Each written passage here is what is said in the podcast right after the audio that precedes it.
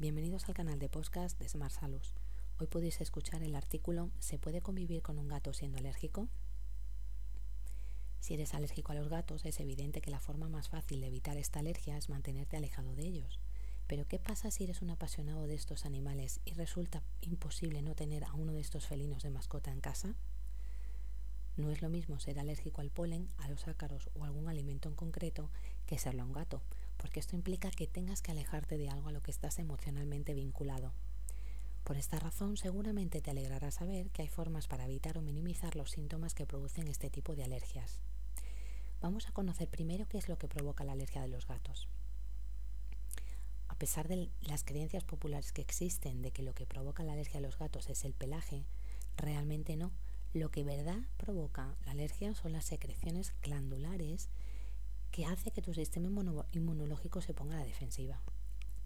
Las personas alérgicas a los gatos lo son específicamente a una proteína, la proteína FEL-D1. Esta se encuentra en la saliva, en la piel y en las glándulas sebáceas. Cuando el gato comienza con sus continuas sesiones de acicalamiento, lo que hace es que dispersa por todo el pelaje este tipo de secreciones hormonales que ya hemos comentado que es de tipo proteico.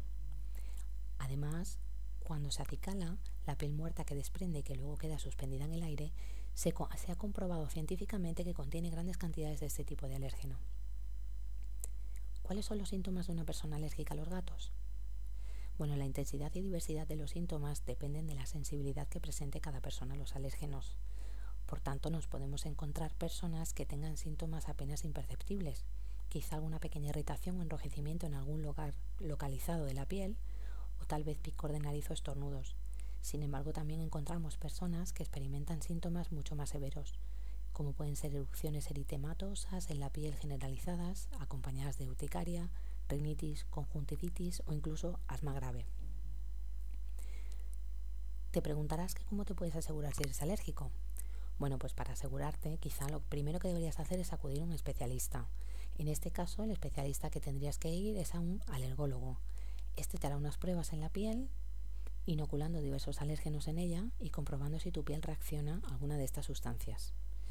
Que tengas un gato en casa no quiere decir que tu alergia se deba a tu mascota. ¿Qué hábitos debería cambiar para no tener que deshacerme de mi mascota?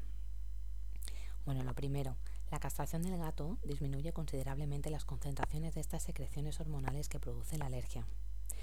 También has de ducharlo una vez a la semana para eliminar la piel muerta que te hemos comentado antes, así como los restos de saliva en su pelaje.